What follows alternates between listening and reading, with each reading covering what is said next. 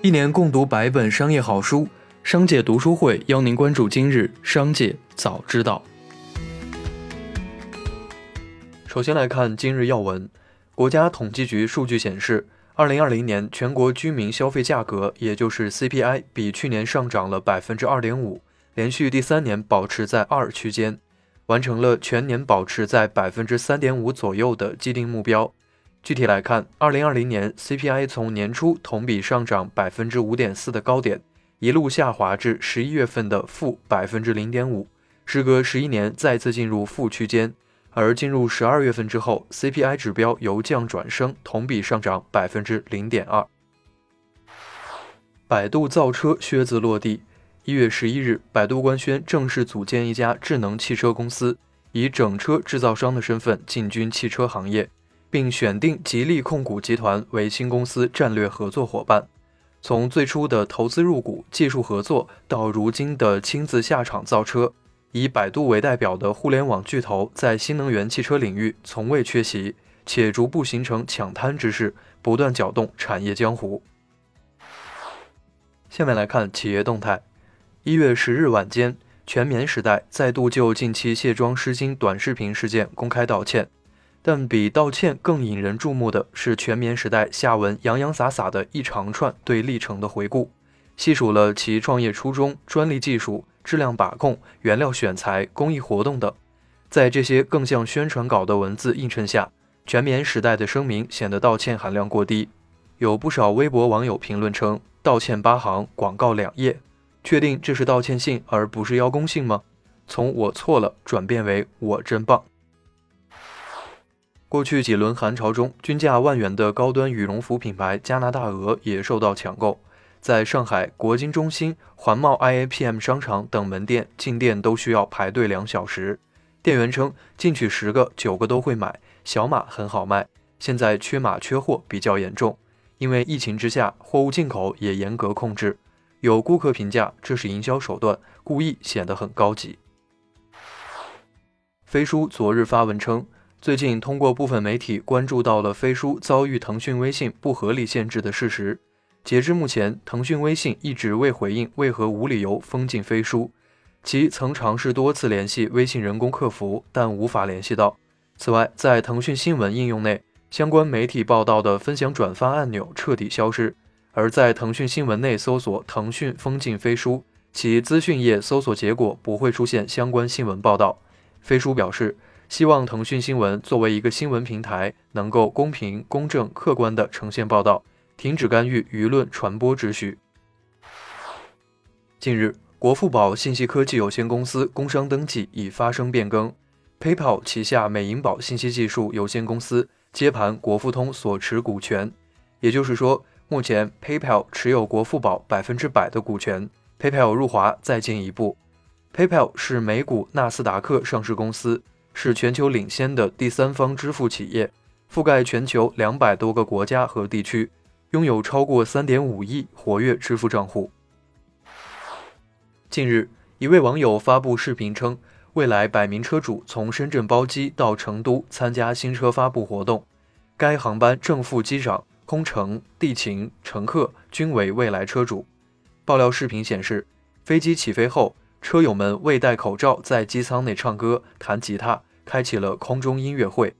十一日，中国国际航空公司工作人员表示，这样的行为肯定是不允许的。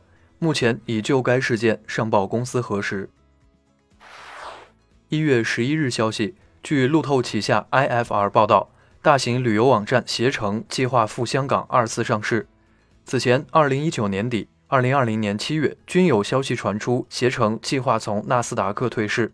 但携程方面对两次传言均以暂不置评回应。下面来聚焦新能源汽车。一位汽车业内人士透露，苹果要找汽车厂商代工，并不是只和现代一家在谈，最初也找了奔驰、戴姆勒，现在还没有做出最终的决策。在最终公布消息之前，外界的声音都只是猜测。但苹果的供应商必须要特别配合，目标一致，才能打造一个好的产品。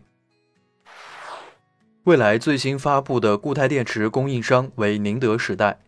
一月九日，未来发布能量密度达三百六十瓦时每千克的固态电池包，计划于二零二二年第四季度交付。未来创始人 CEO 李斌表示，未来汽车与固态电池供应商之间有着非常紧密的合作关系，且肯定是业内最领先的公司。一月十日，据彭博社报道。贾跃亭创办的法拉第未来正寻求与 Property Solutions Acquisition Corporation 合并，尝试在美股挂牌。这家收购公司正在寻求筹集超过四亿美元的股本，以支持该交易。若交易达成，合并后实体的估值将达到约三十亿美元。截至目前，交易暂未敲定。此外，近日贾跃亭甘薇三千万房产被强制拍卖还款。一起来听商界声音。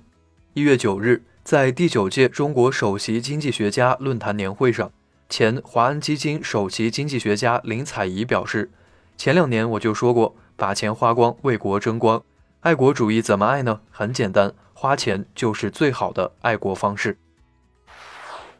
雷军在接受鲁健访谈时提到，自己在四十岁时没有完成创办一家伟大企业的梦想，挫败感很强。